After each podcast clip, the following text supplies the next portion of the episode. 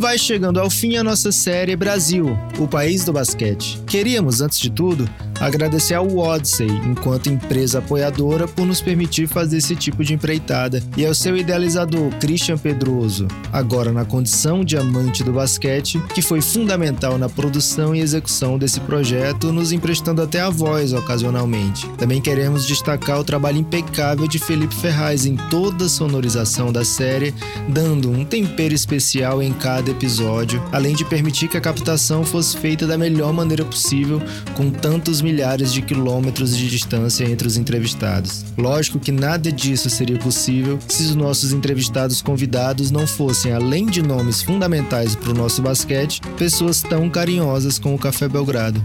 Ao Rolando, ao Couros, à Alessandra e ao Ailton também vai o nosso muito obrigado. Faltou ainda agradecer a você, que clicou em cada um dos episódios e nos permitiu te contar histórias tão gigantescas e tão complexas. É por você e pelo basquete nacional que demos o nosso melhor. Agora sim, vamos ao nosso episódio de hoje. A saideira, pelo menos por enquanto.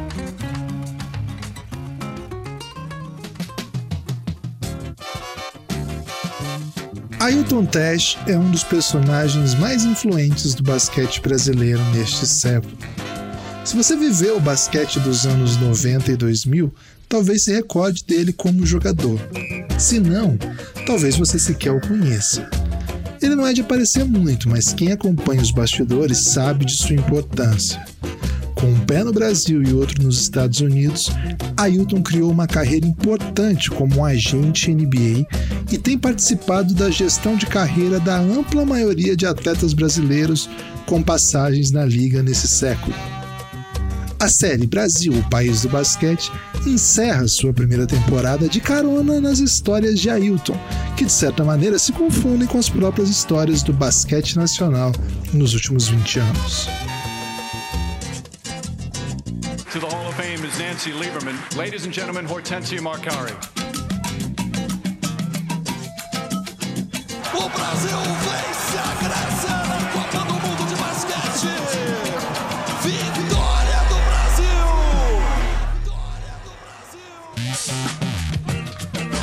champion San Antonio Spurs select Leandro Barbosa of Brazil. Vem para o Brasil, 98 para a representação. O Chile é campeão! Carnaval do Ibirapuera! O Brasil é campeão do mundo! O Brasil é campeão do mundo! Como é difícil ser campeão do mundo! Brasil, o país do basquete. Ailton Tesh foi um relevante atleta brasileiro da virada do século.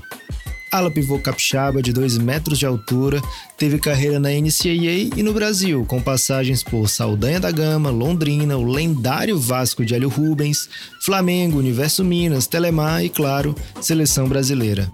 Com títulos por onde passou, acumulou também prêmios individuais por ter uma destacada defesa. Eu sou de Domingos Martins, né, Campinho, uma cidade perto de Vitória, Espírito Santo.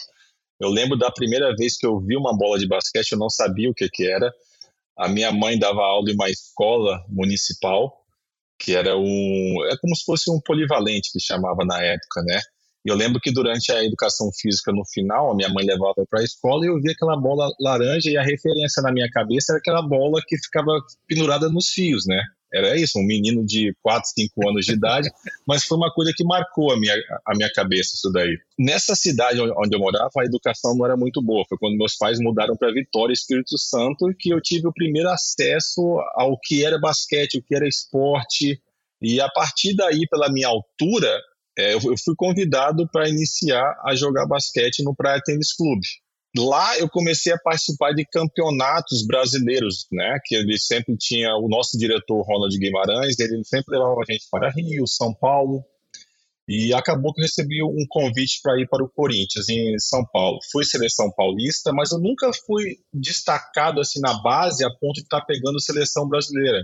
Eu sou daquela faixa, faixa etária que está sempre abaixo e a seleção brasileira era sempre acima. Né? Então eu nunca tinha chance de estar disputando uma seleção brasileira. E como a minha família sempre focava no, no estudo, assim como no esporte, Quando chegou aos 18 anos, que eu estava jogando no Pinheiros na época, né? Que eu tive a chance, o, o convite através do Sandro Varejão de estar tá indo para os Estados Unidos, eu falei, opa, agora eu vou poder conciliar os dois. É, não tinha noção da onde que era, o que que era, foi simplesmente uma ligação, naquela época não tinha internet, não é igual é hoje, né, que você pode receber uma ligação, é, opa, deixa eu pesquisar onde que é. O Sandro me chamou para ir jogar basquete nos Estados Unidos. Os Estados Unidos da minha cabeça era Nova York, que aparecia nos filmes, era Los Angeles, é, mas eu fui parar em Twin Falls, Idaho. A sensação que eu tive quando eu pousei em Salt Lake City, que me botaram em uma van, cara, parecia o solo lunar. Eu cruzando ali para chegar em Twin Falls. Eu olhava pro Sandro e falei, cara, pra onde você tá me levando, cara? Mas assim, mas lá era onde tinha um junior college é, de maior destaque. E eles tinham uma conexão brasileira que todo brasileiro que ia para lá tinha que trazer um. E foi aí que veio a minha a oportunidade de eu estar tá estudando e fazendo o esporte que eu amo, né, cara? Eu falei, pô, eu tava no, no Pinheiros, é, não tinha muita perspectiva de estar tá jogando para um, em um time profissional. E eu falei, a hora de eu estar tá conciliando os dois é agora, eu tenho que estar tá indo para os Estados Unidos. Foi assim que eu cheguei em Idaho, em Twin Falls, Idaho, junto com o Sandro Varejão. E eu gosto sempre de ressaltar o nome do Sandro Varejão, porque nós não só somos, temos uma história parecida, né, de ter morado em cidades pequenas lá no interior do, do Espírito Santo, mas ao longo da nossa carreira nós não só jogamos bastante em times juntos, tanto pela seleção, Vasco, Telemar, mas nós, assim, ele foi quem me deu a chance lá atrás de estar indo para os Estados Unidos e, e no pós-carreira meu, que é onde eu vou chegar e também um pouco mais, mais, mais tarde, né? É, eu fiquei dois anos em Idaho, jogando basquete pelo esse Junior College, chegamos a ser terceiro, né, né nas finais. É, e a partir daí eu, eu, mais uma vez, não tinha internet. Eu não, não sou um cara de frio. Eu virei pro meu técnico e falei assim, cara, eu quero me manda para o sul do país, aonde é o lugar mais quente que você pode achar, o mais extremo lá embaixo você me manda. Aí eu fui parar perto de Nashville, Tennessee, para jogar na Middle Tennessee State University. Quando eu estava jogando lá, na minha cabeça já, eu já estava, claro, eu continuei evoluindo como jogador de basquete, mas na minha cabeça já estava focado mais para a parte de administração.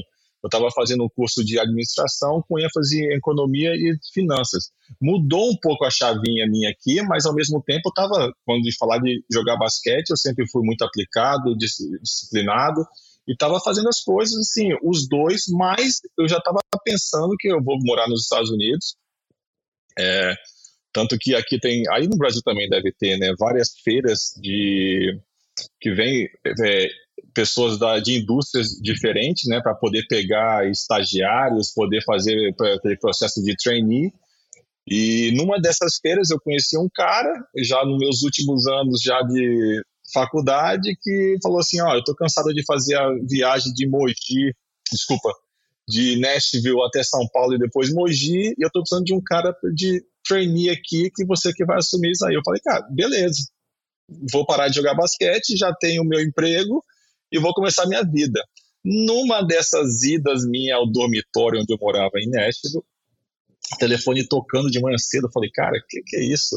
Nem tinha celular naquela época, não tinha nada. O telefone tocando, tocando, não era para eu estar dentro do dormitório, não era para ter nada. De repente eu pego o telefone, é o Hélio Rubens falou assim, ó, é, Ailton, eu falei, é, Ailton, tudo bem? Tudo bem. É, quando que você vai estar de férias? Porque eu quero chamar você para a seleção brasileira. Puta, eu moleque, 23 anos de idade. Cara. Eu falei, não, eu, eu, eu já estou me formando é, e eu devo passar um tempo aí no Brasil com a, com a minha família para depois eu estar tá voltando aqui para Nashville. E aí eu desliguei o telefone convocado para a seleção brasileira e, tem, e, na minha cabeça assim, puta, eu vou ter que ligar pro cara para poder avisar para ele que eu não vou poder começar a trabalhar nesse verão. Vamos esperar até o fim desse, desse verão para eu poder é, dar o início, né, cara? Porque eu falei assim, pô, é um sonho, você tem 23 anos de idade, o que, que você quer fazer? Você quer jogar basquete, uhum. você, pô, para a seleção brasileira, tô dentro. E essa vinda, essa ida minha, né, para a seleção brasileira, é, acabou que foi um ano de Londrina, dois anos de Vasco, um ano de Flamengo, dois anos de Minas Tênis Clube, dois anos de Telemar. E foram dez anos, cara, que eu fiquei aí no Brasil. Dez anos. Foi bem pelo treino dele, né? É, é. Não, mas ali já, ele mesmo ele tinha brincado comigo, entendeu? Então, assim, ó, eu acho que essa viagem aí não vai ter volta, não. Ailton, uma dúvida que eu tenho é, é assim, primeiro, né? Se a gente pesquisar o seu nome no, no Google, a gente vai ver só basicamente coisas do seu trabalho como agente, né? É, então, uhum. eu queria que você explicasse como era o, o seu, o seu estilo de jogo, né? Quando jogou seleção brasileira, Vasco da Gama, né? Seu tempo de NCAA. E queria saber se o Ailton agente daria uma chance pro Ailton jogador para saber se, pô, será que esse moleque que eu invisto nele? Como é que você se via aí com seus olhos de agente pro seu tempo de bola? Vamos lá, é, eu me conheço muito bem, então assim, eu acho que a maior qualidade minha é achar que ninguém ia conseguir me, sabe, é, eu posso marcar todo mundo. Na minha cabeça eu tinha isso daí. Eu não era o cara, o melhor cara de ataque, mas eu era aquele cara que dentro do time é, eu sou um bom role player, eu entendo aquilo que eu faço e faço bem. E as pessoas que jogam comigo, elas vão ter confiança, puta, o trabalho do Ailton a gente sabe que ele vai fazer. E isso já dá uma segurança para o técnico, já dá uma segurança para o ala se for cortado em cima, já dá uma, uma segurança para o outro pivô se for cortado, eu vou lá na dobra, eu vou dar um jeito. Então eu sempre fui um cara que é, que ajudei muito mais o time, não pensava muito em mim. Eu acho que todo time precisa ter um cara desse. Entendeu? Você não pode ter. PJ Tucker é brasileiro? Não, PJ Tucker tinha um chute que eu nunca vou ter. eu era limitadíssimo, entendeu? Eu era limitadíssimo. O meu chute, tanto eu lembro assim, o, time, o meu scout era o seguinte: é, por favor, deixa eu chutar, não cai na boquinha dele, no pump fake dele, mesmo assim não tinha jeito. Quantas vezes eu via técnica, mas eu falei para não pular, mas eu consegui o jeito de fazer o cara tirar o pé do chão e aí já era. Aí eu passava e eu conseguia brincar perto do aro lá. Mas, assim, é, eu sempre fui muito limitado, mas eu sabia em que, que, era, que, que eu era bom e o que, que eu poderia trazer para o time. Tá? Então, assim, é, um cara como eu, como assim, eu como agente, me recrutaria eu acho que um cara como eu é importante, só que hoje eu sem chutar é difícil. Entendeu? Eu acho que eu teria que ter trabalhado muito mais o meu chute para o basquete de hoje. O basquete da época que eu joguei, eu consegui me destacar assim. Só que com o meu tamanho hoje, sem chutar de fora, é mais complicado. E a questão de geração, adaptação também, né? E por aí vai. Ô, Ailton, você jogou naquele lendário Vasco da Gama, que, que assim, quando a gente vai falar de basquete nacional, a gente é obrigado a falar daquele time, né? Foi um time memorável, a torcida do Vasco guarda com muito carinho, tudo, e o basquete brasileiro como um todo, né? É, claro, você jogou nos outros times também, mas o Vasco é o que mais marcou, assim, na sua, na sua trajetória? Teve enterrado na cabeça do Oscar, é verdade? Cara, eu tava fazendo a pesquisa ah, para esse, pra esse programa aqui. Eu encontrei uma enterrada. Eu tenho essa imagem, uma enterrada do Ailton na cabeça do Oscar. E, cara, não é só isso, né? Ele enterra, ele pega a bola e joga na cara do Oscar. Que isso? Que isso? Não, mas assim, eu acho que foi coisa do, do momento. Você vê aquele maracanãzinho cheio lá e você é, é menino, cheio de saúde, né? Às vezes você faz aquele ato, naquele impulso ali, mas é para é trazer o time mesmo, entendeu? É, e aquele time, se você for vendo hoje, eu analiso muito melhor as coisas. Eu fiz cinco faltas naquele jogo. Eu tava com 18 pontos. Eu falo assim, cara, se eu não tivesse jogado a bola ou a técnica, às vezes eu poderia ter jogado muito mais naquele jogo. então fica assim, mas é coisa de menino. Mas assim, voltando aqui, é, o, aquele time do Vasco, acho que foi, foi uma lembrança não só para quem torce para o Vasco, mas quem gosta de basquete aí no é Brasil, né? É, hoje, assim, com todo respeito, tem essa BCLA que o pessoal vai e joga, mas naquela época lá a gente falava de o campeão da Euroliga, a gente bateu os Algueires, cara. É assim, não era qual, qualquer time que a gente estava jogando, assim, sem querer tirar o mérito, não quero ser saudosista nem nada, mas a gente estava jogando contra os melhores. Tanto que quando chegou lá na final contra o Santo Antônio, você entra com a cabeça que você pode ganhar. Mas, cara, dá 10 minutos de jogo, você fala assim, não é realista.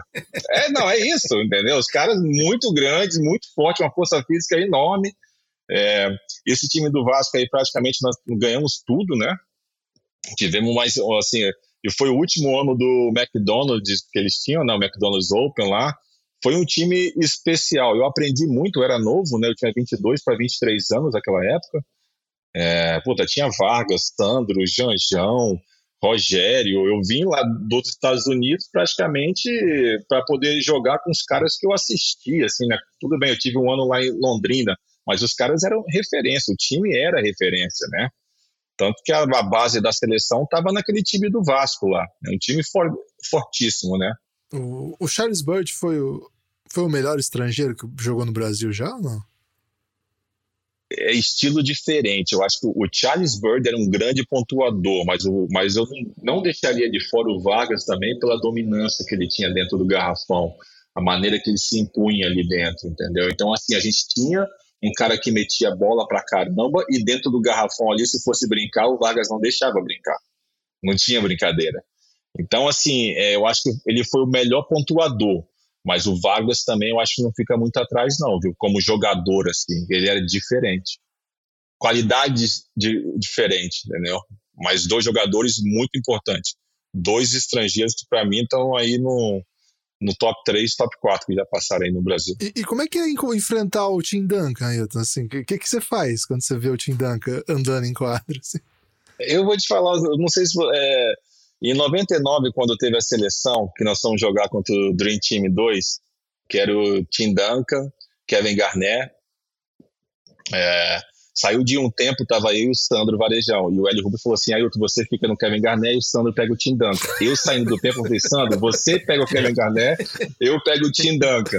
Aí no final do jogo, o Sandro, mas por que que ali? assim, ô Sandro, o Tim Duncan fez 30 pontos, ninguém viu. Agora, o Kevin Garnett deu umas três cravadas que saiu no Sport Center, jogando número um, e você tava tudo perto. Eu falei, eu falei por isso. Cara, mas assim, é, é, é, é, surreal, e até assim, hoje, quando eu falo assim para amigos, eu tive a chance de jogar contra o Tim Duncan, Kevin Garnett, mas eles estão em outro nível, entendeu? Assim, a estrutura física dos caras, o estilo de jogo, qualidade técnica, é muito diferenciado. Assim. Então, hoje eu vejo é, o time nosso lá atrás, os nossos melhores jogadores, um ou outro talvez poderia ter uma chance aqui na NBA se fosse bem trabalhado. Mas é muito diferente a qualidade física dos jogadores e técnica também aqui, né? Então é a qualidade atlética muda muito. Sim. Não tem como. A gente não tem é, bola que os caras soltam abaixo do ar. Não, eles brincam de passar por cima de vocês brincando. Às vezes você pula, você bate no cotovelo dos, dos caras. É por isso que depois, quando vê aquela geração de Nenê, o Anderson, o Thiago Splitter, que são pivôs puta mais forte e mais alto, esses caras tinham como chegar. Mas aquela geração nossa lá, o Josué teve a chance também, né? E aí vai falar de pipoca também, mas naquela época eu acho que não tinha muito agente também para poder está abrindo as portas e a NBA nem era tão aberta igual é hoje para o basquete global. Tem isso também, né? E o próprio Rolando aí, que foi o primeiro, ele só, se ele tivesse ficado no Brasil, ele não teria tido a chance, é porque, porque não tinha essa exposição para ele. É. Não tinha, era muito difícil, era muito difícil, entendeu? E agora não, agora com o próprio vídeo aí, você vê o Instat, o Synergy, o que quer que seja, se eu quiser material em qualquer jogador de qualquer lugar do mundo, eu, eu consigo, eu consigo botar na mão dos times, eles conseguem ver se tem interesse ou não, já muda toda essa dinâmica, né? Sai de não ter internet de quando eles jogaram para uma coisa que eu estou a um, um clique de mandar qualquer material que eu preciso para qualquer time. Isso daí facilita demais também. O final de carreira é sempre um momento decisivo na trajetória dos atletas. Não era diferente para Ailton. Olhando em perspectiva, as coisas podem ir em qualquer direção. As oportunidades aparecem, mas é difícil saber no que acreditar. Onde vale a pena depositar energia, esforço, esperança? É a história de muitos atletas em final de carreira. Olhando no mercado de hoje, a trajetória inicial de Ailton nos meios empresariais parece impensável.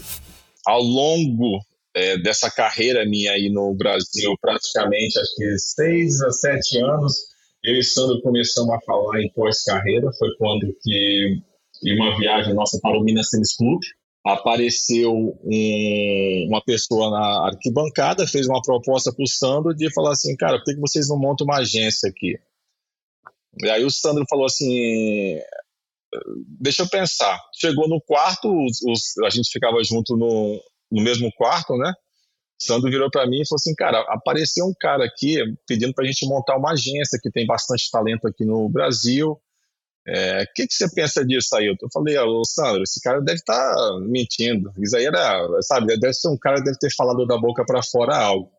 Aí eu falei assim, faz o seguinte, manda uma mensagem para ele, se for verdade, quando acabar o campeonato, faltava um mês para poder acabar o campeonato, manda ele voar a gente para Los Angeles, igual que ele tá falando que vai. Ele, o, Sandro, o Sandro mandou a mensagem, passou uma semana, os caras pediram os dados nossos. Eu falei, Sandro, acho que é de verdade esse negócio. eu até brinquei com ele, eu acho que é de verdade, cara. Então foi assim, de, de repente, é, acabou o campeonato, isso acho que foi 2006, se eu não me engano, né? 2006 o Sandro falou assim, vamos, vamos para lá. Nós fomos para lá sem nada, praticamente, né? Sem entender de como é que era o mercado, porque na época aí no Brasil tinha um agente brasileiro e tinha um cara de fora que vinha pegar jogadores só. E eu não entendia nada.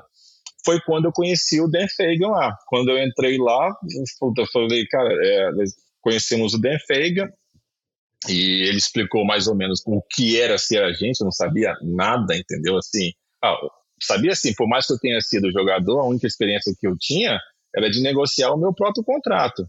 Mas aí até o que, que tem que fazer até você conseguir pegar um jogador para assinar um contrato ainda mais a nível de NBA era outra coisa, né?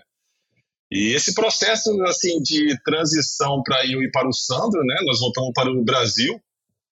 É, falar, cara, vamos, vamos montar uma, uma empresa vamos inventar um nome aí e falar que nós somos a nossa empresa agora, desse jeito mesmo, assim, totalmente é, VT Sports Manager, Varejão Teste Sport Manager, fechado, fechado. Marcamos, fizemos um cartão e falamos, vamos começar a nossa empresa. Começou assim, dessa maneira, entendeu? Em questão de 45 dias. Caramba. E desde então a gente tinha assim, começou a, a tentar entender o mercado, como é que funcionava. É, eu comecei a ativar uns contatos que eu tinha de ex-jogador até de universidades que estavam lá na Europa. E eu passei dois anos jogando e tentando entender esse mercado, até que eu falei, quer saber uma coisa? Ou eu vou fazer aqui sério, ou então eu não vou fazer.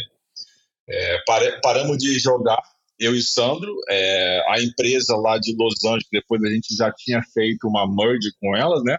Já consegui os nossos vistos, e eu fiquei assim, praticamente dois a três anos viajando, indo para Aerocamp, é, assim, é, Copa do Rei, é, campeonato Next Generation.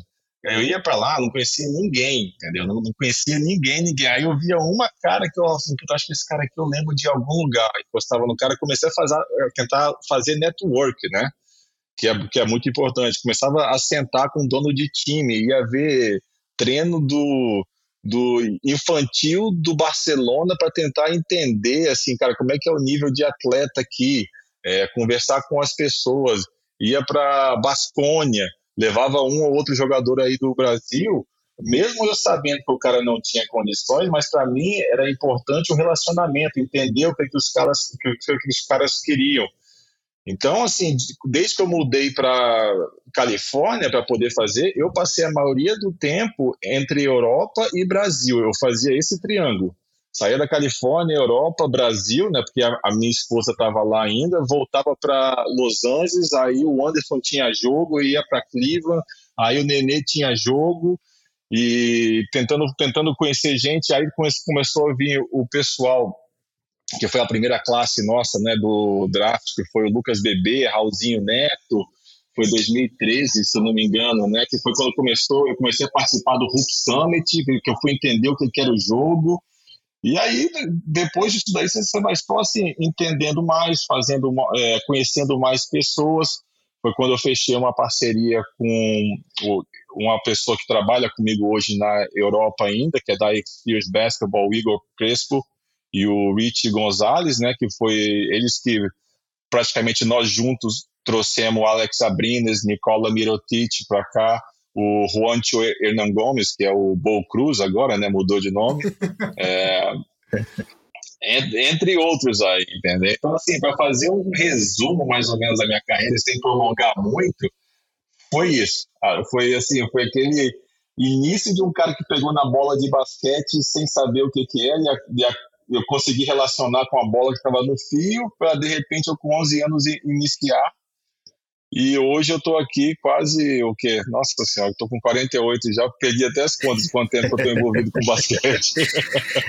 Ailton, você falou que começou, quando você começou até não, não entendia muito bem o, que, que você estava fazendo ali, né? Tinha a vontade, é, tinha o interesse de, de ser agente, mas que estava aprendendo, né? Ainda é, o que, que você tinha que fazer, o, o, como dominar o seu novo trabalho, né? O seu novo ramo desse período que você considera que começou, não, agora eu sei exatamente o que é que eu quero, né? Que deve ter sido ali 2013, né? Que você comentou que 2013 você já estava conseguindo botar os meninos no draft, né? Então deve ter sido um pouquinho antes assim que uhum. você começou, não, agora eu vou procurar esse perfil de jogador.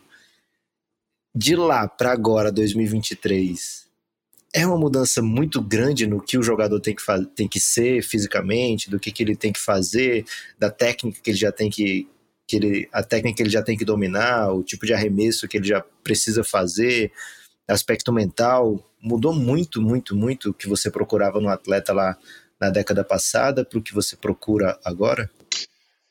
Sim, tá, porque eu acho que a NBA ela vive de de trends, né, que a gente fala, né? Não é quando eu vim para cá, era a época que eles estavam querendo, estavam um pouco assim, nossa, agora nós temos que ter um cara para cadenciar o jogo, é o Tony Parker, é o Rick Rubio, são os amadores europeus para poder segurar um pouco mais a bola.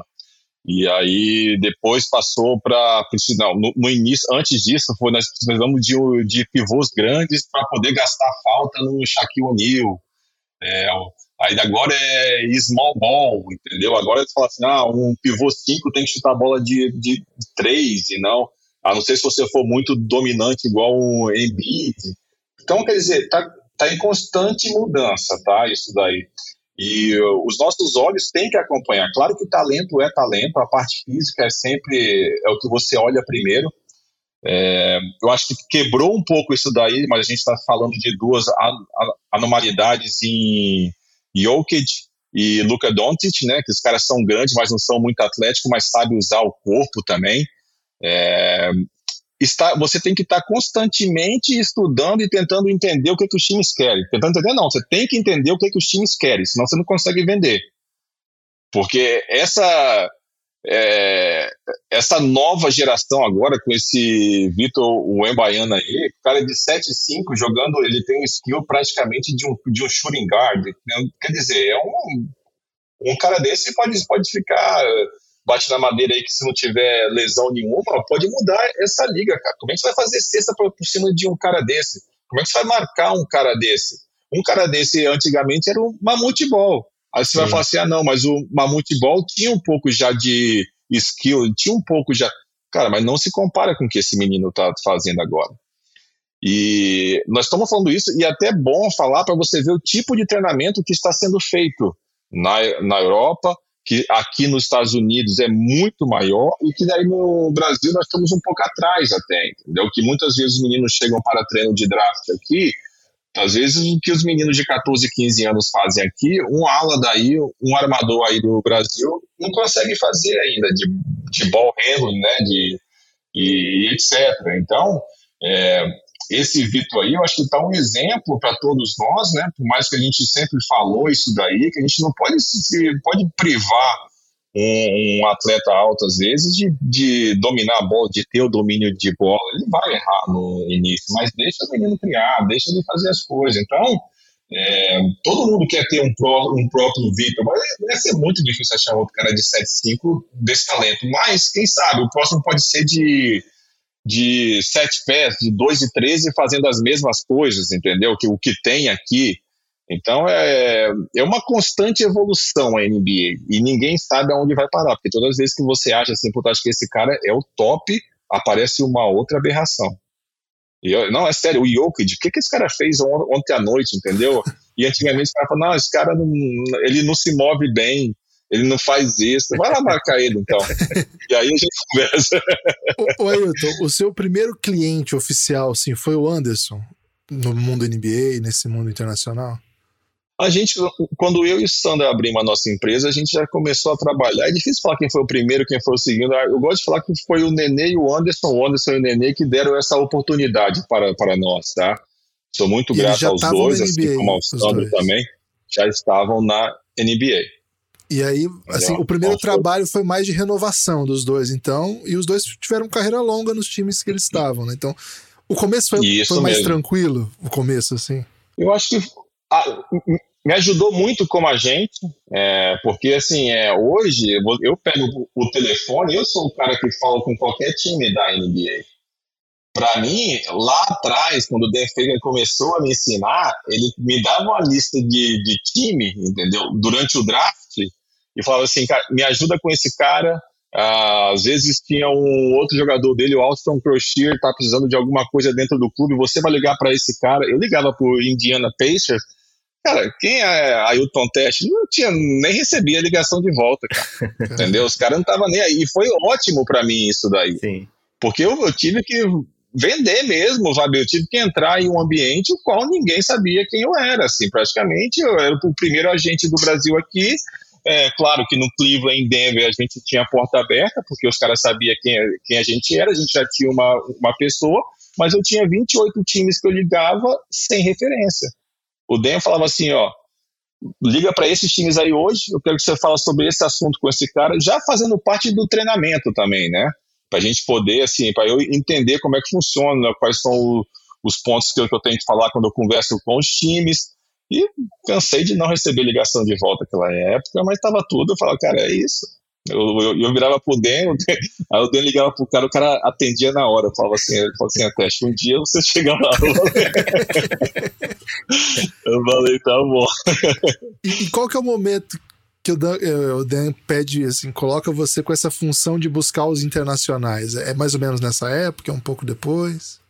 Eu acho que foi quando ele viu, assim, pô, tem um nicho, a, a NBA começou a abrir para fora do país. É, e, e o, você vive, eu via falando para ele assim, ó, que o caminho do brasileiro, é, na verdade não tem caminho certo, né? Mas eu naquela época eu vendia para ele assim, o caminho do brasileiro tem que ir para a Europa depois para poder vir para cá. Só que o Nenê veio direto, Leandrinho veio direto, Cristiano Felício veio direto. Não tem caminho certo. A grande verdade é essa, tá? E eu vendi isso daí para ele, e eu estava eu tava indo tanto para a Europa, ele falou assim, cara, já que você está indo tanto para lá, por que, que você não, não vira seus olhos para a Europa? E, porque o Brasil vai estar tá sempre lá.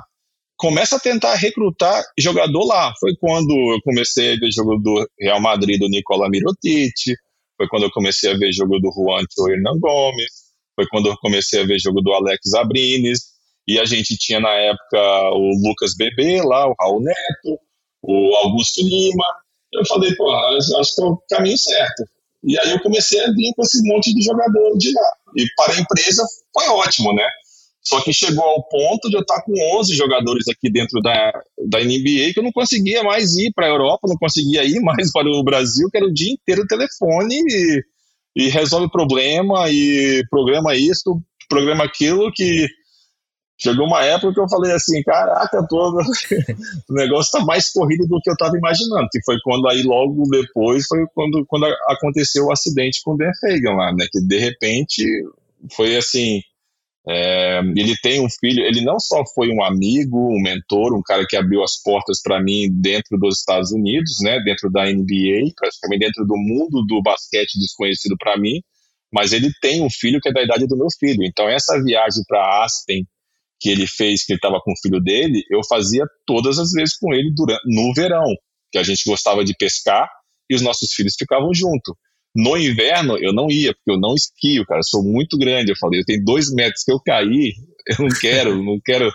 E aí, numa dessas viagens dele, que, eu, que era no inverno, que eu, cara, eu, eu não tava, é, nem, nem meu filho tava, é, aconteceu esse, esse, acidente com ele aí que foi fatal, né, cara? O filho dele tá bem, graças a Deus, mas infelizmente ele foi se que Deus o tenha lá em cima, cara, entendeu? Mas Que aí vem uma outra parte da minha, da minha carreira de agente, né, cara? Que eu, depois disso daí, eu sempre tive o sonho de estar tá morando na Flórida, tá mais próximo do Brasil. Aí, quando você tem um acontecimento desse, eu falei, cara, ou eu tô, a vida tá, tá passando muito rápido e eu quero fazer uma coisa por mim. Eu quero tentar fazer uma coisa pelo basquete do Brasil. E aí eu larguei tudo lá, abri a própria empresa, a, a 11, e eu falei, vamos tentar desenvolver essa base do Brasil. É, em termos de Europa, eu estava com. É, eu tava pra, pra, praticamente saturado, né? Assim, de, de tanto jogador que eu estava. Alguns voltaram para lá agora, então, lá no Barcelona. E durante esse período, eu me juntei com Arlen Arnaldo, Sandro Varejão, né? Mais, mais uma vez, mais uma história nossa junta aí, que ele estava morando aí no Brasil. E eu falei, por que a gente não usa o que a gente conheceu aqui fora para tentar desenvolver esses jogadores aí? É, teve o Covid, que fez com que a gente parasse um ano essa, esse desenvolvimento, porque tudo parou aí. E, e aí nós estamos tentando é, resgatar é, esse atraso todo aí, que dos 10 anos que eu fiquei lá em Los Angeles, né, e tentando dar alguma coisa para esses meninos de volta aí.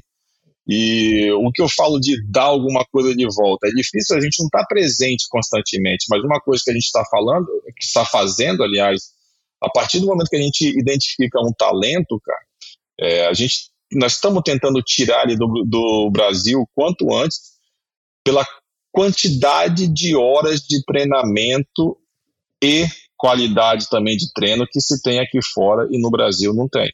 Entendeu? Então, assim, isso daí é claro é, os clubes, por mais que falam, não, a gente já faz igual, nós fizemos um camp lá em São Paulo, é, trouxe, convidamos alguns técnicos para poder ver, trouxemos um, um americano, não só para o pessoal ver a, a, o tipo de treino que está sendo dado aqui, mas também a, intensidade do, do, treino, né? E aí, assim, é, vieram os vários técnicos, alguns assimilaram as coisas, entenderam, e outros, não, mas isso daí a gente já faz. Eu falei, cara, não faz, cara. Porque se fizesse, o basquete estaria numa condição diferente. Então, assim, hoje aí no Brasil, eu vejo que a qualidade, a intensidade e o tempo de treinamento não chega nem a um terço por dia do que é feito aqui fora. Eu estou envolvido mais na base aqui agora no sul da Flórida, porque eu tenho um filho de 12 anos que está jogando também, e eu vejo que os meninos que são top, que estão se destacando, é 3 a 4 horas de treinos por dia, cara eles treinam como se fosse adulto. Eles acabam uma aula, eles acabam as aulas e vão treinar basquete, depois eles vão chutar, vão fazer a parte física. No final de semana, todo final de semana tem campeonato que jogam dois a três jogos por dia. É, e no Brasil a gente não tem isso. Então é até injusto, sabe? Assim, é, por mais que eu queira ajudar aí, a gente, nós vamos continuar ajudando, manter o menino que tem talento hoje aí no Brasil. Pode ter um ou outro que vai conseguir chegar lá? Pode. O caminho é mais difícil por aqui porque tem muito mais competição? É, mas com certeza a gente vai, ter um, vai estar exposto a um treinamento e horas de treinamento muito maior do que se tivesse no Brasil e até Europa. Como alguém que atua na modalidade há tantas décadas e que hoje, objetivamente, ajuda a decidir destinos de muitos atletas, Ailton tem a sua visão dos rumos formativos do basquete brasileiro. É uma voz importante e que tem pautado o debate a respeito do desenvolvimento dos atletas jovens que mostram potencial para uma carreira internacional. Esse episódio mostra: as opiniões de Ailton são taxativas. Aí tu teve um tempo que o, o prospect brasileiro é, era o pivô, né? É o, é o cara grande que, que enterra, que dá toco, se puder chutar, chuta, mas assim, boa parte do que a gente estava conseguindo exportar era o pivô, né? É, como é que tá hoje, assim? É o que o, é o perfil físico, é o é o técnico, o cara independente do tamanho, ele tem que saber fazer múltiplas coisas, porque é, assim, a gente conversa com alguns técnicos aqui no Brasil, nos nossos podcasts, e sempre tem esse, esse debate, né? O nosso jogador, ele é incentivado a ser um especialista muito cedo na base, né? Não, esse cara aqui tem dois metros, então ele vai ser pivô e ele vai só é, dar toque e jogar lá embaixo, né? Poste baixo. Tem esse problema na nossa base, falta uma, uma diversificação em todos os atletas e não só naqueles é, não só ah, o armador, o cara baixo vai ser armador, o cara alto vai ser pivô e cada um tem uma função muito clara. Você sente isso quando você está garimpando ou é uma coisa mais do passado assim que ficou estigmatizada? Eu sinto sim, tá? E, e isso para mim, ele, ela é muito clara depois que o cara cruza a fronteira que eu tenho acesso ao, a, a ele diariamente, entendeu? que eu tenho um feedback melhor. Porque às vezes aí dentro do clube eu não consigo saber como é que ele está treinando, como é que ele deixa de treinar. Mas quando ele cruza a fronteira, principalmente os meninos mais velhos, eu trago para treinar aqui, é, dois dias de quadra, a gente já, já entendeu como o cara treinou a vida inteira, praticamente, entendeu? Aí é, é aí que a gente vê a grande diferença. É, alguns pais que são ex-atletas aí, tá? Eles cobram até assim, não, o meu filho é grande, mas eu quero que ele jogue de frente, pra, de frente para, o, para o sexto, porque tá todo mundo alto. Eu falei, cara, esse seu filho é grande, ele tem que jogar também de frente para o, para o sexto, que vai em resposta para a sua pergunta, tá? Eu acho que o cara, quando é grande, tem que jogar em todas as posições. Se pegar um cara menor, ele vai ter que saber jogar de costa para o sexto. Se pegar. Então, às vezes, até os pais que são ex-atletas se confundem um pouco. Meu filho é grande, vai jogar só de frente. Não, não, não. Você tem que estar tá jogando em todas as posições. Porque para você chegar no nível de NBA, o que mais fala é o quê? Mismatch. O mismatch, você tem que saber atacar o cara de qualquer posição. Você tem que ser uma, uma é, como é que se fala? Uma offense, uma ameaça para o ataque, uma, desculpa, uma ameaça para a defesa. E aí, se você é grande, a ameaça pode ser, ser como? Se, se, se um pivô grande estiver te marcando, estiver dentro do garrafão, você vai lá, você tem que saber chutar. Se teve uma troca, você está com o cara baixo, você vai para o poste baixo para poder jogar de costa para, para o sexto. E hoje você vê os jogadores que estão treinando aqui nos Estados Unidos têm muito mais isso, que eu acho que é um outro problema que tem lá no Brasil. Aí no Brasil, que é o problema de o jogador conseguir criar a própria cesta, criar para ele mesmo, tá? É, muitos dos nossos jogadores que estão vindo ultimamente de ala, assim, aí tirando o, é, o Leandrinho, que era ele conseguia criar para ele mesmo pela velocidade, muito contra-ataque, mas às vezes tem jogadores vindo, e tem um mais velho e um mais novo, que eu não quero citar nome, que eles cruzam a fronteira, esse cara aí vai ser o 3D guy nosso. Entendeu? Eles chegam sem aquela habilidade. E aí, enquanto os americanos já têm esse poder de criar para ele mesmo, porque já está intrínseco nos treinamentos desde os 12, 13, 14, 15, 16 anos, 17 e por aí vai, só vão melhorando. Então, eu, às vezes eu pego o cara com 20 anos chegando aqui e da Europa também, tá? Não é só do Brasil, não. Que eu falo assim, cara, vamos tentar criar e com três ou quatro dribles que vai estar tá bom pra caramba. Vamos, se você conseguir criar para você mesmo, vamos começar assim, já é, mas às vezes o cara já tá aqui nos Estados Unidos, está jogando contra um outro cara no mesmo time que consegue criar para ele mesmo e o cara tá um ou dois anos atrás desse cara para poder conseguir criar para ele mesmo. Então, ele já chega aqui em desvantagem. Tá? E isso, assim, é, são coisas que tem que ser treinada lá na base, como você falou. Sabe, o pivô, ele tem que saber chutar quando o pivô quiser ficar dentro do garrafão. O pivô, se tiver troca, tem que saber jogar de costa para o cesto. Da mesma forma que pode ser que o ala, às vezes, vai cair com o armador mais baixo e vai ter que jogar. E o ala não é aquele cara grande que está lá jogando de pivô. Eu acho que todo mundo tem que saber jogar em posições diferentes e o mais importante é estar tá criando para ele mesmo. Criar para ele mesmo a nível internacional jogando pela seleção. Sim. A gente, então, isso daí, os jogadores que conseguem fazer isso daí estão muito na frente, entendeu?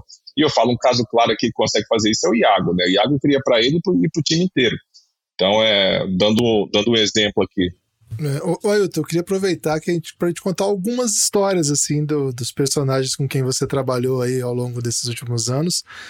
É, a chegada dos brasileiros na NBA, assim, tem muito a ver com o seu nome, né? Claro que a, gente, a primeira geração, aquela geração que se consolidou, você, eles já estavam quando você começou a trabalhar, mas dali em diante, eu acho que praticamente todo mundo que foi passou ali por vocês, né? Pelo seu, pelo seu trabalho, do Arlen, do Arnaldo, do Sandro. Então, eu queria que você contasse um pouco dessa jornada, né? Primeiro, assim, casos, histórias, jogadores que vocês encontraram e não imaginavam que, que lá atrás, quando vocês viram, fosse se tornar coisas tão grandes. E no meio disso, né, eu queria até te perguntar sobre um caso específico. A gente sabe que você trabalhou com o Nurkic e a gente tá vendo, a gente tá gravando durante os playoffs da, das finais de, de, NBA, dos playoffs da NBA, e o que a gente tá vendo que o Jokic está fazendo. E Jokic no draft do Nurkic, ele é a escolha 41, e o próprio time que drafta Jokic deixa ele lá para trás e pega o, o bem antes. Você já conhecia o Jokic? Quando, quando te ligaram lá na noite do draft para falar do Nurkic, você ficou curioso para saber o que, que ia acontecer com o Jokic? Quando eles jogaram juntos, você pensou, cara, isso aqui não vai ser legal? Como é que foi essa relação para você? Porque é um caso que me intriga muito, assim. Então, vamos lá. O Nurkic, eu comecei a trabalhar com ele justamente por causa do Jokic, porque ele perdeu espaço completamente lá. Ele ficou o Jokic, assim, é, tem, é, tem uns achados no, no, no, draft, né, no segundo round, e aí eu falo de Manu Ginobili, é, Jokic, que são, assim, caras fora da curva, né. Quando eu comecei a trabalhar com o Nurkic, é, que eles vieram para poder, foi justamente já querendo, assim, cara, é, tem um cara aqui que é muito bom, que é o Jokic, estão querendo desenvolver o time em cima dele, e o Nurkic perdeu espaço mesmo sendo primeiro round e o cara segundo round. Praticamente isso. Quando eu comecei a trabalhar com ele, que nós fomos conversar com o Denver, a gente até tentou fazer com que o Nurkic é, saiu de titular e o Jokic sempre assim, não, beleza, eu posso sair do banco. Ele era diferenciado, cara, só que ele saía do banco e arrebentava o jogo. Foi quando a gente falou assim, ou que a gente tira o Nurkic daí, ou então não vai ter jeito, cara. Ele vai ser o segundo pivô sempre, né? E aí nós conseguimos a troca dele lá para o Portland Trail Blazers. Mas é, o Jokic é muito fora, muito fora da curva. É difícil você é, falar sobre um cara e até querer. E se eu, assim, eu, eu que entendo de basquete, joguei basquete, entendeu? Eu acho que você tem argumento até um ponto com o GM. Chega uma hora que eu falo assim, cara, na boa, vamos trocar porque se o intuito do Nurkic é ser titular, aí não vai dar. Foi praticamente assim a conversa. E a, a, sua relação com o Rubio, Ailton? Como é que foi essa que você criou? Cara, o Rubio, a primeira vez que ele veio para Los Angeles, né, que eu estava indo muito lá para Badalona na, nessa época, o Sandro também, é, ele tinha acho, 14, 15 anos de idade. E ele veio, ele veio junto com o Lucas, mas o Lucas que trabalha com ele até hoje, né, um outro, um outro espanhol, e mais um outro amigo lá. Então eu, eu tinha acabado de jogar basquete, a gente brincava de dois, dois contra dois com, com ele naquela época, cara. Mas nem imaginava que o Rick, o Rick iria virar esse cara aí que era, que era uma criança, né, cara? 15, 16 anos, eu acho que ele, que ele tinha. Foi quando ele estava lá no Badalona ainda, estava começando assim a ser o Rick Rubio. E aí nós começamos, aí nós trabalhamos com ele há acho uns então eu conheço ele há tempo, cara, já há tempo. Então eu estava em Cleveland agora, o pai dele estava lá agora, o Estevão, mas a gente sempre se vê, a gente tem um carinho muito grande um, um pelo outro, né? É, a mãe do Rick também que faleceu também, assim. Então eu conheço eles, é, uma, é um vínculo muito legal. Que é, é aquela coisa que às vezes eu fico um tempo sem ver os pais dele, o, o pai dele no caso, quando a gente vê, é sempre uma coisa muito calorosa, uma coisa muito é, real, entendeu? Uma coisa assim que ele sabe que a gente fez parte dessa história, assim. E é muito bacana assim, quando você recebe um abraço dele, você vê assim essa felicidade dele, cara. É muito bacana isso daí. Ele até mandou, ele é um desses tênis, um desses tênis que estão indo para o Brasil aí, que vai ser vai ser doado para o Instituto Anderson Varejão é do Rick, que está aqui também. Rapaz, Guilherme, você vai ter que comprar isso aí, cara. Cara, sou muito fã do Rick Roll. é, Ailton, você, é, não sei nem, acho que é tranquilo falar sobre isso. É, desde que você começou a trabalhar mais próximo né, do, do, dos atletas da NBA, você sente eles assim mais à vontade na hora de, de negociar o seu futuro, de pensar no seu futuro, de não se sentir assim muito na mão do que os times desejam para eles. E a gente fala muito e escuta muito, né, de play empowerment, né? É, é de fato algo assim que impacta muito nas mesas de negócio. Já chegou alguma vez você precisar falar assim, não, é, pro, atleta, não, é, talvez isso que você queira não seja o melhor para sua carreira, Né? Os jogadores se sentem muito empoderados agora para decidir o seu futuro, de ah, eu quero jogar com aquele cara, ou então não quero jogar para aquele, aquele técnico e tal. Eles se sentem menos à mercê do, dos times da NBA hoje em dia? Ou é só algo assim muito para a elite da elite dos jogadores da NBA que podem decidir o seu futuro?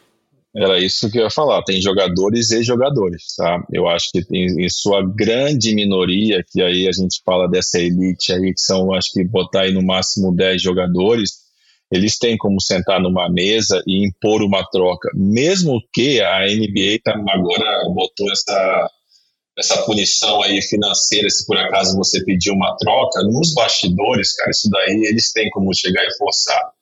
É, e jogar onde querem, tá? É, Aí vem o segundo escalão, que querem ser trocado e foge um pouco do controle. Os caras vão, você vai ser trocado para onde for melhor para o time. Esse primeiro escalão aí, não, cara, você vai me trocar para esse time aqui.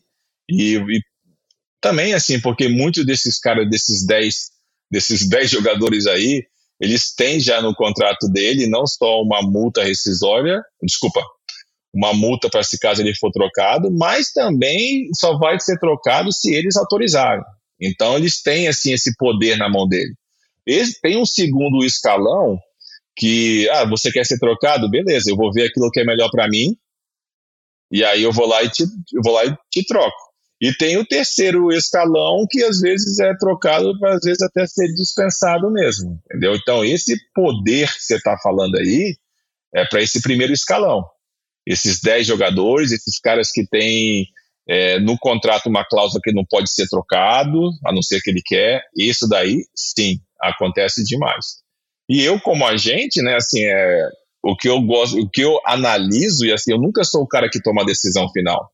Eu tenho que passar aquilo que eu tenho para os jogadores, explicar o que eu acho, o prós e o cons ele está indo para o time A, B ou C, e a decisão final o cara pode falar assim, ó, ou ele vai chegar para mim e falar assim, cara, eu acho que é isso mesmo que você falou, vamos embora, ou então ele pode falar assim, não, eu acho melhor ir por esse caminho aqui.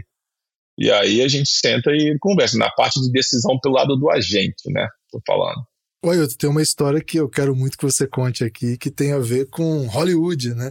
No meio de, de dos últimos hum. anos, a gente tem visto Hollywood olhando um pouco mais para NBA, esse pacote de filmes que a Netflix fez com Adam, Adam Sandler, Adam Silver, ia falar, Adam Sandler, é, colocou o basquete, né? Primeiro um filme com o Kevin Garnett como protagonista, e mais recentemente um filme com um atleta da sua agência como protagonista, o Juancho Hernan Gomes, que protagonizou aí o Bo Cruz.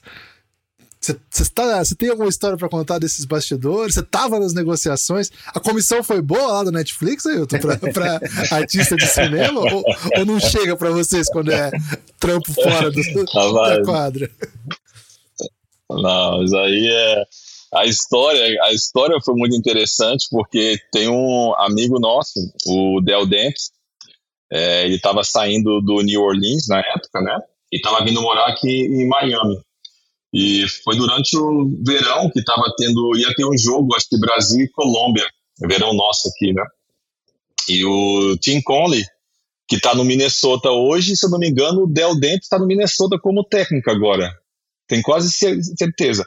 O Tim, ele me ligou e falou assim, ó, Teste, nós estamos indo aí para Miami passar um tempo, vamos ver se a gente se encontra. Eu falei, vai ter o jogo do Brasil que eu tô indo, vocês querem ir? Beleza, que, queremos. É, foi eu, ele e o, e o Del lá no, no jogo.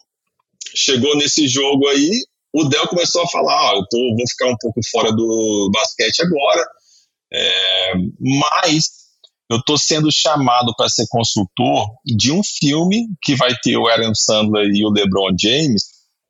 Não sei muito bem sobre o que, que é, só me falaram que vão precisar de um, um jogador que fale espanhol e eu pensei em dois nomes. E os dois jogadores trabalham com você, o Raulzinho Neto que e o Juancho Hernan Gomes. eu falei, não, beleza. Aí acabou o jogo, o Brasil perdeu. Eu fui para casa, passou uma semana, o Del me liga assim, cara, tarde, da, que são três horas a menos, né? O, ele falou assim, teste, eu consegui aqui, cara, e é real o filme, tá? é real. Ó, ó, fulano de tal vai estar entrando em contato com você, você conversa com os seus jogadores e eles vão te mandar um script, eles vão ter que fazer uma ceninha. Eu falei, ah, beleza. Passou dois dias, a mulher entrou em contato comigo, falei, acho que é de verdade mesmo. e aí eu falei assim, acho que agora é a hora de eu estar eh, entrando em contato. Eu liguei para o Raul, o Raul falou assim, ah, eu acho que não é muito o meu perfil, ah, não, não, quero fazer. Pelo amor de Deus. É.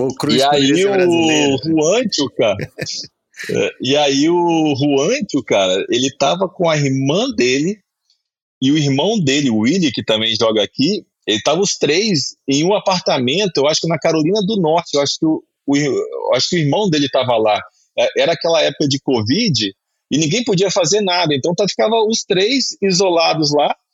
E numa dessas daí, os, eles mandaram uma script e ele ficou brincando dentro do apartamento com o Willy e com a irmã dele. E aí acabou que os caras falaram assim: é esse cara que a, a, gente quer.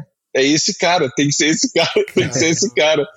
Eu falei, Del, eu acho que agora vai então. E a, a partir daí foram assim, dois verões filmando direto, né? Praticamente. Cara, ele foi espetacular. É, foi muito legal, assim. A, a, é, não, e às vezes ele mandava foto, assim, eu tenho foto dele, dele filmando parte do, do filme, né, assim, bem, já, bem, bem naquele início já. E aí, cara, quando foi ter o, o, o lançamento, que foi lá em Los Angeles, né, eu levei a minha esposa, eu falei assim, a gente tem vários amigos lá que nós estamos falando, ah, vamos para lá, a gente tem com, nossos, com nossos amigos, e a gente vai achando que ia ser uma coisinha assim. Cara, tapete vermelho, tudinho, aí passa Aaron Sandler de calça de moletom e camisa manga curta de botão, todo largado. Eu falo assim, cara, meu Deus. Aí Lebron, passa, sabe, a galera todinha entrando e o Juante mais um, né, cara? Mais um entrou ali. Acabou o lançamento, acabou o filme, cara. A gente não conseguia andar. A gente não conseguia andar, tivemos que pegar um segurança a mídia social dele saiu assim de mil para, desculpa, de 100 mil para acho que 500, 600 mil. Tudo foi acontecendo muito, mas muito, muito rápido, cara. Impressionante, cara. Impressionante. Não tinha assim. Queen Latifah passava tranquilo, mas o Juan não conseguia andar. Tava, foi surreal. Foi surreal. Eu fiquei impressionado, cara. Eu fiquei impressionado. Foi assim, foi muito bacana, assim. E sorte, né? Você tá no, no lugar certo, na hora certa, falar com um amigo que indicou outro amigo, foi assim que aconteceu. Cara, é verdade que o Adam Sandler se inspirou em você, Ailton? É verdade? Não, não, não tem nada a ver isso, não. Isso aí todo mundo acha. Tanto que, cara, eu fui conversar com o Adam Sandler e os caras falaram assim: ó, todo mundo acha que, que isso daqui é, foi a história do agente dele. Eu falei, cara, não tem nada a ver. Quando eu, eu, falei assim, eu, eu falei assim, eu e você sabemos disso. Você não encontrou. Então já mata isso daí logo. Você não encontrou o Bocru jogando numa rua da Espanha, no meio, no meio do nada. Com aquela botina caterpillar lá. e, ficou, e ficou melhor para fazer negócio com ele no basquete por causa do filme, Ailton? Ou não? Não, esse tipo de coisa não tem esse impacto. Não, não, não tem muito impacto, não. Não tem muito impacto. Isso daqui, não. Pelo contrário, assim, hoje, assim, até pior, porque nos jogos de basquete ele virou Bocruz, não é mais o Ante, né? Então, se inverter hoje, ele é mais ator do que jogador, cara. É, é, impressionante. Todo mundo conhece ele mais por causa do filme. É impressionante. Ele, ele vai jogar com um time da Espanha e uma cidade da, sei lá, Hungria que não tem nada, de repente os molequinhos, Cruz, Bo Cruz, tá assim, cara. Tá assim, é. Não, e é, e é um filme marcante, né? Esse filme aí é aqueles que vai daqui a 10 anos não vai estar velho o filme. Então é um, é um filme que vai passar durante várias gerações. Não, foi legal que logo na sequência eles ganharam o, Eurobasket, né? Com o Roncho jogando muito. muito. E que ficou assim, não é só o folclore, porque senão seria um jogador que joga pouco é. NBA. Não, mas é um baita jogador, cara. Um cara que sabe jogar, que joga ah, bem. Isso foi bem legal. Eu acho que o Antônio Edwards tinha que levar ele para todos os times, velho. Porque é, assim, foi o, o que levou ele pro filme e o Antônio Edwards se revelou ali, cara, foi sinistro.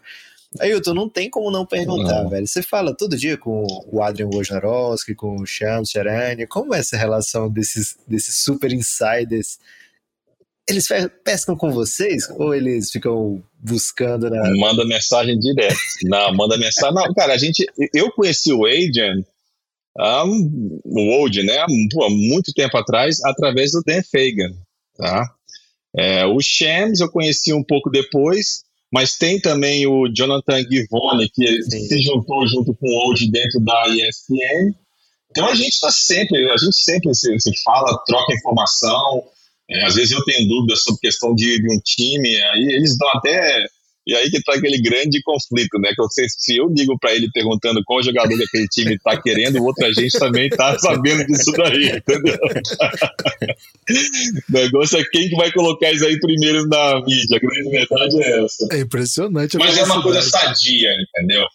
É uma coisa sadia, assim, tanto que a gente se ajuda, porque eles precisam dar nossas informações, né? Da mesma forma que a gente precisa entender, cara, o que, que o time tal tá querendo fazer, porque eu tô com um jogador assim, assim, assado, ó, eu tô ouvindo isso daqui. Tem o Bob Marks também, que é, é muito bom a parte de salary cap. Ele quebra tudinho, ele manda um material muito bom durante a free agency ali, cara, ele manda tudo assim, ó, e qualquer dúvida que tem, a gente entra em contato, e acho que é uma troca de favor, entendeu? É a gente dando informação, é, e eles também, assim, quando a gente precisa, os caras, os caras vão lá e são super solistas. E eu, eu não sei, eu fico imaginando assim, cara, eu, eles não devem sair de perto do telefone nunca. E a mensagem que eu mando, às vezes, às vezes você manda, se o cara não tiver no ar, entendeu? Ele responde na hora. Eu falo, cara, é impossível, cara. É impossível como esses caras são tão rápidos, cara. Quantos segundos é, é entre, é surreal. entre vocês acertarem um contrato e sair no Twitter, assim? Quanto tempo passa? Um minuto? É, é bizarro isso. Ah, tem muita conversa de bastidor que eu não quero, não posso falar antes disso. Entendeu? Mas fica, algumas coisas você fica sabendo por ele, assim, né? Tipo. É, é isso que eu ia perguntar. É, de outros times, assim, coisa. Com certeza, até, não, até às vezes dos nossos jogadores, eu mando assim, quem te falou isso, cara? Eu ligo para o time, aí o time fala, eu falo pro time, cara, como é que você fala pro Champs? Aí eu falo assim, cara, porque sempre tem um cara dentro do time que vaza. É terrível, cara. Sempre tem um cara. Você pode tentar. Entra no, no War Room durante o draft lá. Eu não sei, mas sempre tem um cara que vaza. Eu acho que eles põem o cara propositalmente para poder vazar. Propositalmente. Esse emprego aí, velho. O cara que vaza as informações. O cara que vaza.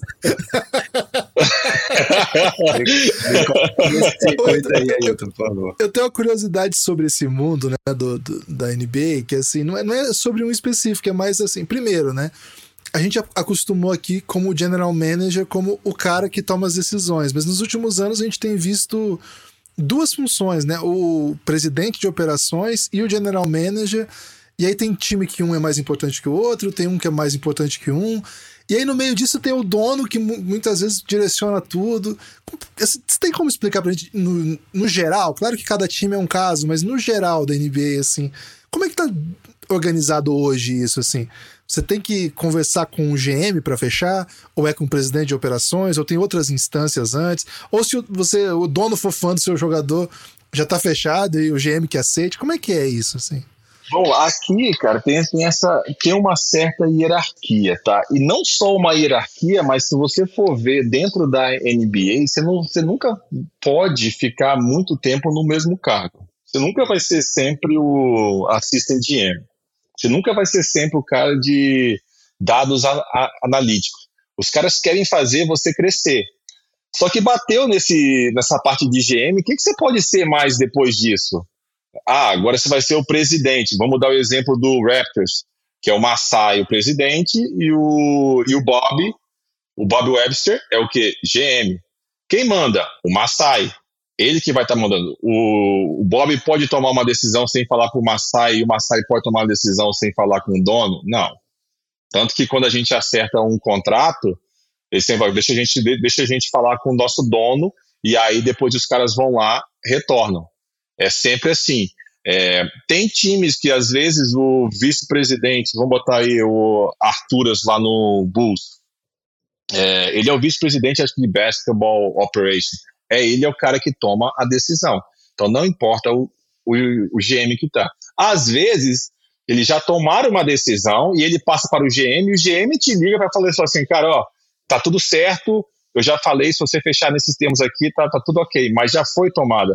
É muito difícil só o GM tomar uma decisão, só o vice-presidente, só o presidente, sem ter o aval final do dono. Eu não lembro assim, e, e até para motivo de negociação também, e ficar uma coisa mais assim, os caras depois que você fala um deal, né, eles deixam passar com, pro meu dono, é, até para poder repensar, ó, pensar uma maneira de estar tá vendendo para o dono também aquilo ali, para ver se o cara compra, né? Tem isso. Mas eu acho que esse negócio que começou agora, sabe, nos últimos cinco anos ou seis anos, negócio de botar presidente, vice-presidente. Antigamente era mais só GM mesmo, começa com GM, GM dono, e agora eles começaram a dar uma. Mais por causa dessa galera que está subindo, que eles não têm o que fazer, cara. A grande verdade é essa. Eles têm que dar cargo mais acima. É isso daí. E tava batendo ali no GM, às vezes você tinha um Tim Conley lá do Denver, que montou essa equipe do Denver. Hoje é o Calvin Booth, que é o GM. Mas ele já tinha saído para ser vice-presidente do Denver e tinha botado o Arturas como GM. Aí o Arturas saiu de GM para vice-presidente do Chicago. O time saiu de vice-presidente, eu acho que para presidente no Minnesota agora, não sei. Mas é, é tudo assim. É uma, tem uma, sabe, eles ficam tá subindo de alguma maneira, cara. É, a grande verdade é essa. E não tinha cargo mais para você botar. E a gente tem visto muitos agentes aí se tornando dirigentes. Está nos seus planos? Em algum momento dar esse passo? Não. Eu não tenho vontade nenhuma de trabalhar para o time. Assim, hoje, pelo menos, a minha cabeça é muito. Eu gosto muito do que eu faço, cara. Eu acho legal você ver o menino crescendo, assim, sabe, ver ele se de de desenvolvendo. É, aí quando ele, ele virar homem, virar jogador, começar a entender do jogo. Então, hoje, assim, a, os clientes nossos, né, acaba virando amigo, irmão, Anderson Varejão, Nenê, você acompanha isso daí, e dentro do, dentro do time, né, eu acho que é, eu não, eu não, hoje eu não me consigo ver usando essa, essa camisa ainda, sabe, de estar trabalhando dentro de um, de um time. Eu gosto muito desse lado de cá, eu sou muito grato pelo que o basquete me deu, e quanto mais eu puder dar de volta pelo basquete, melhor é. E eu acho que eu, como agente, eu vou conseguir ajudar outras pessoas muito mais do que eu estando dentro de um time. Boa, muito obrigado. É Sem querer abusar da, da permanência, eu queria só que você deixasse aí um desejo para o nosso basquete, para nossa base, alguma coisa assim. A gente está no, no, projeto aqui Brasil, o país do basquete. E que, na sua visão assim de quem trabalha no do basquete há tanto tempo, o que, que a gente precisa para voltar a ser um, um país de basquete mesmo? Cara, eu acho que isso aí vai em cima um pouco da missão que eu tenho dentro da nossa empresa, a 11, tá? Eu acho que uma das coisas que a gente mais se fala é acabar com esses gaps de gerações, entendeu? É conseguir tirar um ou dois ou três jogadores de cada geração para que não, não fica rotulado a geração do ciclano, geração do fulano. Dessa maneira, eu acho que o basquete ele, ele não precisa ficar em cima de poucos jogadores, mas quanto mais jogadores a gente tiver criando um pipeline, igual a França tem, de constantemente estar mandando jogador para cá, para a NBA, se a gente conseguir chegar perto disso daí, eu acho que todo mundo aí no Brasil só tem a ganhar, todo mundo que gosta de basquete. É bom para os clubes, é bom para a seleção, é bom para quem gosta de basquete. Então, é, o que eu quero hoje mesmo para o basquete do Brasil é acabar com esses gaps de gerações e estar tá tirando um ou dois jogadores de cada geração para que eles podem estar tá ali crescendo junto, já vindo um outro bom, se misturando, pegando experiência com de cima e não montar uma seleção que fica 10 anos os mesmos caras aí. Eu quero ter uma competição maior e com mais qualidade entre os jogadores. Pô, muito bom. Ailton, muito obrigado. Foi um, foi um prazerzaço. É um, uma honra falar contigo, cara. A gente sabe que a história do basquete brasileiro passa por caras como você, que você tem feito muito aí. A gente acompanha, a gente acompanha a categoria de base, transição. E, pô, sempre que a gente quis fazer isso com você, assim, lá no começo era um nome que a gente já colocou e, pô, que bom que deu certo. Foi, obrigado demais, velho. Obrigado a vocês aí, cara, do Café Belgrado. Qualquer hora que vocês quiserem falar de basquete, cara, eu amo ah, falar sobre basquete, é uma coisa que eu tenho paixão. Então, assim, para mim, é, eu acho que nós estamos com o mesmo pensamento, que é fazer o basquete do Brasil crescer. Ailton Tesh é um personagem importante do basquete brasileiro do século XX. Pelas suas mãos e nas reuniões em que participa, decidiu-se importantes passos do basquete brasileiro. Sua história encerra a primeira temporada da série Brasil, o país do basquete, sinalizando nossa intenção de contar bastidores, trajetórias e suscitar debates sobre o que construiu e pode seguir construindo a história do nosso basquete.